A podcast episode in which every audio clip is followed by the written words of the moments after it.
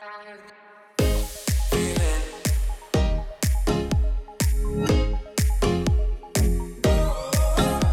Das ist Move and Grow, der Podcast mit bewegenden Fragen und Antworten, die dich weiterbringen. Ich bin Ulla Riemer, freue mich, dass du dabei bist. Heute nochmal mit Sassi, die auch letzte Woche schon zu Gast war. Wir sprechen heute über ein wichtiges Thema. Ich glaube, das ist gerade auch für junge LehrerInnen sehr relevant, nämlich diese Rolle als LehrerInnen zu erfüllen, welche Haltung man da eigentlich haben kann. Wir sprechen über Authentizität, was das Ref uns vielleicht an Schwierigkeiten bringt, wenn wir authentisch wir selber sein wollen und diese Lehrerrolle für uns auch neu entdecken und erfüllen. Ich denke, da ist jeder irgendwie auf seinem Weg. Und wir starten mit dem Thema Haltung, Authentizität und dann sind wir auch ganz schnell beim Thema Respekt. Ganz viel Spaß beim Zuhören. Ja, vor allem, weil die Haltung ja irgendwie ein Stück weit aus dem Inneren heraus erwächst. Mhm. Und du hast gerade so einen tollen, du hast gerade was zur Authentizität gesagt, worüber ich so viel nachgedacht habe in den letzten Monaten. Mhm. Was Authentizität eigentlich wirklich ist im Job und warum es manchmal so schwer ist, diese Authentizität zu finden. Oder eigentlich ist es vielleicht gar nicht so schwer, aber was so ein Stück weit im Widerspruch ist, ist diese Lehrerrolle, die wir haben, wo wir viele Dinge machen sollen, mit Noten geben und so weiter und Dingen, die uns vielleicht auch irgendwie in den Kopf gesetzt wurden im Referendariat sonst woher, wie diese Lehrerrolle zu sein hat. Aber eigentlich ist es die Authentizität, die wir da reinfließen. Also wir lassen unsere eigene Art, wie wir es tun, in diese Rolle reinfließen und gießen unsere ganz eigene Art der Lehrerrolle, wo wir aber natürlich mhm. trotzdem all diese Herausforderungen annehmen und die Dinge, die wir machen müssen, in Anführungszeichen, wo wir, oder auch ohne Anführungszeichen, dass das zusammenpasst. Und da ist eben diese Haltung, glaube ich, die so wichtig ist, dass wir eine Haltung haben, die Haltung, wir dürfen unsere ganz eigene Art von Mensch sein, in das System reinbringen und dürfen uns von diesen Bildern, die wir von der Lehrerrolle von wo auch immer her haben, wir dürfen uns lösen. Ja. Wir dürfen es weniger starr machen oder so, was auch immer da für Bilder sind, oder? Total. Und ich, da ist halt wirklich die, die Krux wieder die Art und Weise, wie wir ausgebildet werden. Mhm. Denn ähm, wir kommen aus der Schule, machen unseren Abschluss, gehen wieder in so eine Bildungsstätte. Im Lehrkräftefall ist das in der Regel eine Universität. Gehen dahin, werden da relativ, also ich finde durch, also ich habe noch auf Staatsexamen äh, studiert, also nicht modularisiert, sondern nicht mit Bachelor und Master. Ich hatte da relativ viel Freiheiten. Ich konnte auch mal ähm, so Seminare belegen, die deutlich weiter weg waren von dem, von meinem Berufsfeld. Das war irre gewinnbringend für mich. Und dann, also jetzt ist aber dieses Bachelor- und Master-System und dann geht man so aus der Schule in diese nächste Bildungsstätte, hat da wieder ein relativ verschultes Bewertungssystem ähm, mit nochmal deutlich weniger Beziehung, weil einfach die Masse an Menschen, die da in so einer Vorlesung sitzen, ja nicht mehr das gleiche ist wie in so einer Klasse. Also ich habe deutlich weniger individuelle Begleitung. Und von dort gehe ich in das Referendariat, wo jeder Schritt, jedes Unterrichtsmaterial, jeder, jede Einführung, jedes Wort an Kinder bewertet wird, bewertet wird, bewertet wird. Und ich würde das jetzt gerne schöner formulieren, weil ich einfach wichtig finde, da auch Mut zu machen. Ähm, ich hatte trotzdem ein ganz tolles Referendariat und ich hatte trotzdem ganz viele Möglichkeiten, mich auszuprobieren. Aber trotzdem schwebt da immer dieses Schwert über einem der Bewertung. Und dann, dann und das ist so prägend. Das ist eine ganz sensible Phase, in den Beruf hineinzufinden. Und das, in meinem Fall waren es zwei Jahre Referendariat, unter zwei Jahren ständiger Bewertung, Einzelbewertung, es sind wieder Einzelpersonen, die darüber entscheiden, was da am Ende für eine Note steht. Und da kann man sich ja so toll bewegen, wie man will. Da ist es einfach subjektiv, das wissen wir, das ist äh, lang erforscht, mhm. dass man nicht objektiv Noten geben kann als Einzelperson. Es funktioniert einfach nicht. Äh, man kann nur so verantwortungsbewusst wie irgendwie möglich sein. Und äh, dann aber so diese Abhängigkeit und zu gucken, okay, nicht, was möchte ich mit den Kindern mal ausprobieren oder dieser Mut zu sagen, das ist eine Methode, die finde ich ganz toll, das würde ich gerne mal tun und dann auch hinterher zu merken, also das belohnt wird, wenn man dann hinterher merkt, ah, das war für diese Klasse jetzt vielleicht doch nicht die passende Methode. Mhm. Und dass dann nicht da drei PrüferInnen stehen und sagen, das, das war ja toll, dass sie sich das getraut haben, dass sie das erkannt haben. Ähm, genau so muss nämlich eine Lehrkraft danach 40 Jahre lang weiterarbeiten, ausprobieren, sich Gedanken über die Lerngruppe machen, auch mal feststellen, äh, das ist es eigentlich gar nicht. Davon darf ich mich wieder lösen. Vielleicht mal was anderes ausprobieren. Das sind so wichtige, wertvolle Prozesse. Im Referendariat heißt es aber, na, die Stunde hat nicht geklappt. Das ist jetzt eine vier. Tut mir leid. Daraus erwächst eine Staatsnote, von der wir abhängig sind. In Bayern war das jedenfalls so. Äh, da war ganz wichtig, was da am Ende für eine Note stand, ob man dann reinrutscht oder nicht ins System rutscht. Und es ist ganz schwierig. Und mit diesem Setting mit diesem, ich stand jetzt unter, die, die kommen wirklich so ganz angespannt. Gerade Junglehrkräfte sind oft die, das sagen mir ganz viele Kinder und Jugendliche, sind oft die strengsten überhaupt und die, die am wenigsten sich trauen, sich zu öffnen. Da hängt ein bisschen so diese, ich habe noch nicht so viel Erfahrung und so dran, das ist völlig okay und das, das, da habe ich ganz doll viel Verständnis, ging mir ähnlich. Aber die da hinkommen und bei jedem Schritt Angst haben, dass einer von hinten kommt und sagt, ah, das ist jetzt aber eine Vier ich übertreibe ein bisschen, aber eigentlich auch nicht. Und ähm, dann diesen Menschen zu sagen, hey, ihr, ihr dürft euch ausprobieren und ihr dürft, die, die brauchen erstmal zehn Jahre, das ist so mein ungefähr, also so meine Einschätzung bisher, um sich als Person da zu finden ja. und, zu, und sich zu da, sowas eingetrichtertes, was über Bewertung und Angst eingetrichtert wird, das sitzt so irre tief. Und es ist so ein anstrengender Weg, dann zu sagen, ey, was bin ich denn eigentlich für eine Lehrkraft? Was, was, was ist mir eigentlich wichtig? Ich habe Jahre gebraucht, um mich davon zu lösen. Im Unterricht wird nicht gegessen. Es brauchte ähm, die Corona-Zeit an der Stelle tatsächlich. Bis dahin dachte ich, na klar, trinken jederzeit und auf Toilette gehen, da war mir völlig klar, natürlich, natürlich müssen das Kinder. Und da habe ich mich auch sehr schnell dagegen gestellt, wenn jemand sagte, nee, wir machen Trinkpausen. Mein, ich habe ja äh, ADHS, mein ADHS-Gehirn, da muss ich zu mir selber sein, würde immer wieder vergessen, mit Kindern diese Trinkpausen zu machen. Also ist für mich völlig klar, ich werde hier Kindern am gerechtesten und auch mir selber, wenn die das einfach da stehen haben dürfen, auch wenn man eine Flasche umkippt, die läuft auch im Ranzen aus. Also solche Dinge können wir nicht verhindern durch unsere tausend Regeln. Äh, da steht dann halt die Flasche und die dürfen mal trinken. Aber Essen, das hat so lange gedauert.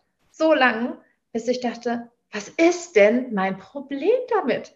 Was ist mein Problem? Ja, äh, dann haben die da Marmelade an den Händen.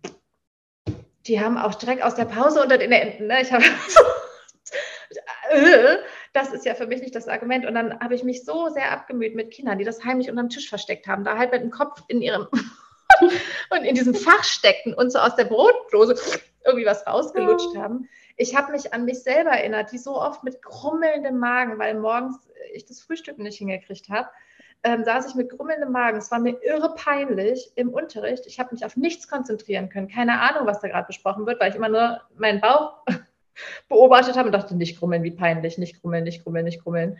Und da ist kein Lernen möglich, weil mhm. ich Hunger hatte. Ja. Unabhängig davon, dass mein Gehirn natürlich auch nicht die gleiche Leistungsfähigkeit hat. Aber allein durch dieses, da zieht gerade irgendwas meine Aufmerksamkeit.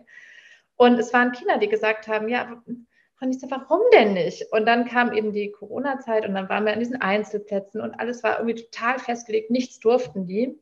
Und dann haben wir gesagt, äh, wenigstens, dann irgendwie mal, ne, dann zwischendurch dann dieser Frühstückspause und wir haben dann gesagt, nee, das ist uns, ihr dürft essen.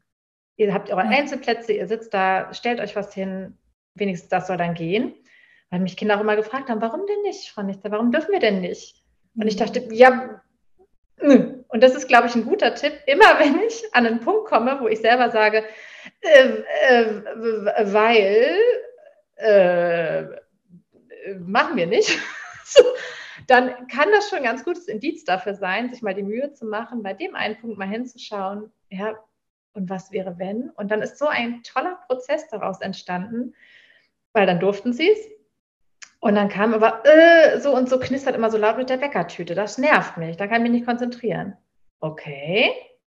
Ich könnte jetzt entweder sofort verbieten, ah, habe ich doch gewusst, dann alle bitte wieder weg mit dem Essen. Oder, hm, wie kriegen wir hin, dass ihr essen wollt, ihr gleichzeitig aber dabei niemanden stört? Ja, wer eine Bäckertüte dabei hat, legt die sich, also legt das schon mal oben drauf, damit man nicht raschelt. Also man muss dann sein Lernen mhm. vorbereiten, also sich mhm. das schon mal hinlegen und hinstellen und erst dann fängt man an. Und das, das war so ein toller Aushandlungsprozess und am Ende war es überhaupt kein Thema mehr. Dann haben die gegessen, manche eben auch nicht. Die haben dann unsere fokussierte Frühstückspause genutzt dafür.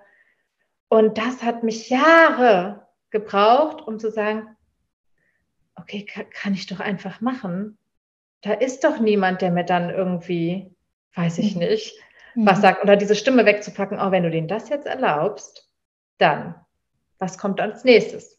So, ne, was wollen sie dann noch haben? Und so immer diese, dieser negative Blick auf Kinder, ne, dieses, mhm. äh, Kinder sind erstmal grundlegend darauf aus, uns irgendwie klein zu kriegen. Und das ist einfach schwierig als Grundhaltung. Absolut. Ja, und das ist ja auch wieder so toll, was dabei entsteht, nämlich dieses, wenn sie sehen, sie werden respektiert und gesehen in ihren Bedürfnissen, dann kriegst du den ja auch zurück. Das ist es ja eigentlich, weil in dem Moment, wo wir diese starren Dinge, die wir irgendwie denken, weil es, weil es einfach so sein muss, dieses dogmatische, indem wir das so verfolgen, bauen sich diese Fronten auf noch mehr.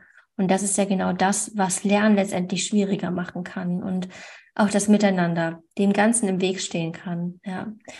Vor allen Dingen Lernen auch, also das Lernen funktioniert ganz viel über Vorbild. Das ist eine unserer grundlegendsten Lernkonzepte. Ne? Das ist in uns ganz tief äh, evolutionsbedingt verankert, dass wir am Vorbild lernen. Und ich frage mich immer, wir, wie können wir auf der einen Seite Respekt, Verständnis, äh, Flexibilität und so weiter verlangen, wenn das von uns nicht selbst auch so gelebt wird. Und da kann die Authentizität ja hinkommen.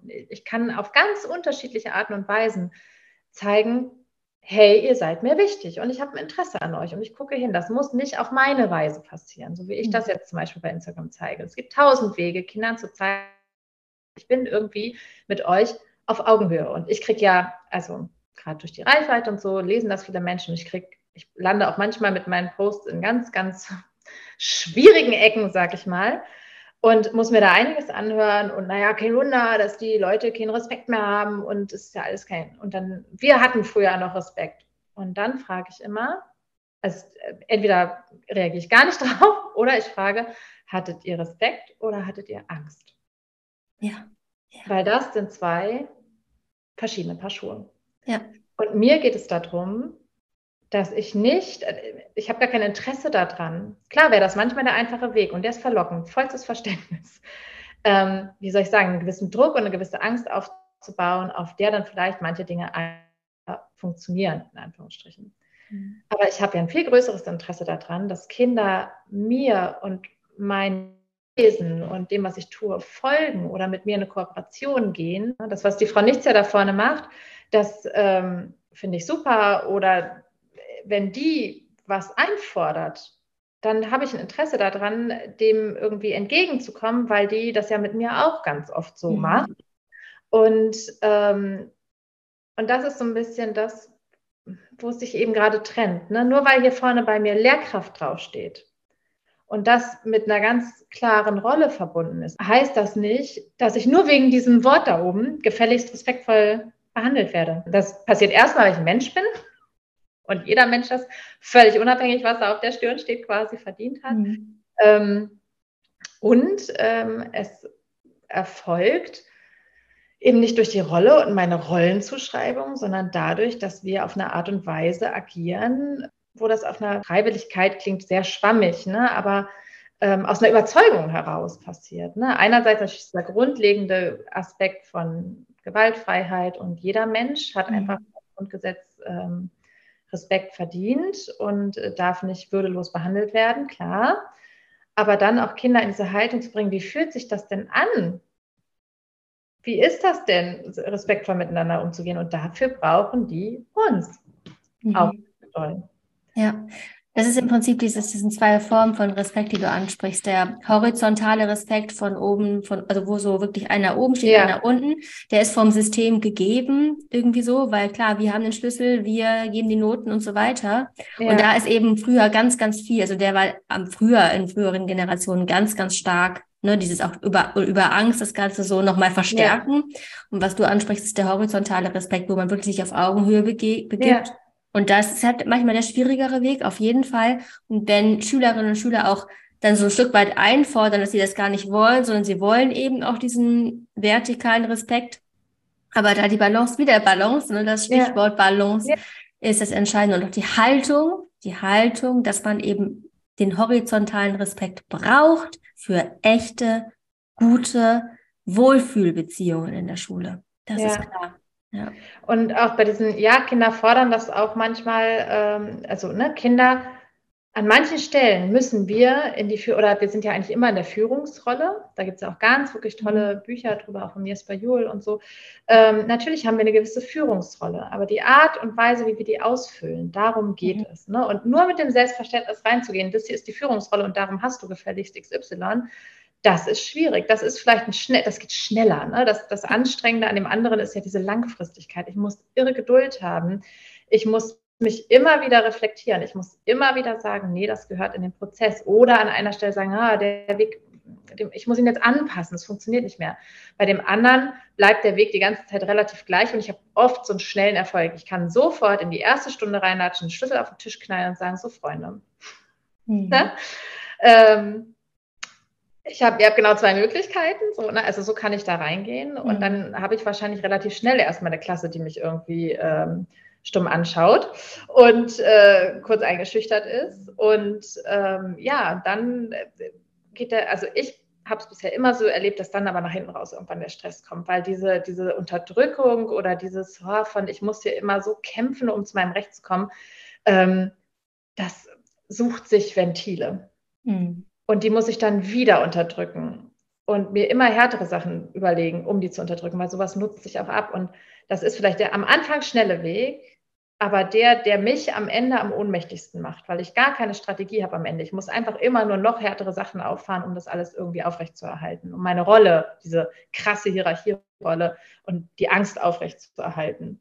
Und bei dem anderen ist es am Anfang echt kräftezehrend, total. Das ist irre, irre anstrengend, eine Klasse auf diese Weise zu kriegen. Mhm. Und nicht immer hat man die Klasse ja auch viele Jahre, um das so zu begleiten. Ne? Also es ist definitiv der anstrengendere Weg, aber einer, der mich immer kompetenter macht. Ne? Weil dieses ständige Überlegen, okay, wie läuft es gerade momentan? Okay, kann ich den schon? Dieses ständige Entwickeln gemeinsam, das ständige Einlassen, hinschauen, wieder was lernen über bestimmte Phänomene beispielsweise äh, bei Kindern, wieder ein Stück mehr Wissen, wieder eine Erfahrung gesammelt, äh, macht mich am Ende deutlich, deutlich kompetenter und stabiler, weil ich das Gefühl habe, okay, ich kriege hier die Variation kindlichem Verhalten präsentiert, aber ich kann damit vielleicht auf verschiedenste Arten und Weisen umgehen und nicht mit, nur mit, okay, dann kriegst du entweder jetzt eine schlechte Note, einen Eintrag oder was auch immer da an, an mhm. Strafmitteln eingesetzt werden könnte. Ja. Kann ich nur ein großes Ausrufezeichen hintersetzen. Das war eine sehr kurze Episode, weil ich das Ganze nochmal geteilt habe. Aus dem Grund, dass es thematisch jetzt im nächsten Teil in eine ganz andere Richtung geht. Und zwar haben wir noch über das Thema ADHS gesprochen. Sassi ist da selbst betroffen und hat eine unglaublich tolle Art aufzuklären und eine Haltung zu dem Thema, dass die gerade in der Schule sehr bereichernd sein kann. Deswegen freue ich mich, wenn du jetzt in die nächste Folge reingehst oder du machst eine Podcast-Pause und dann wünsche ich dir so oder so einen wunderschönen Tag weiterhin. Ciao.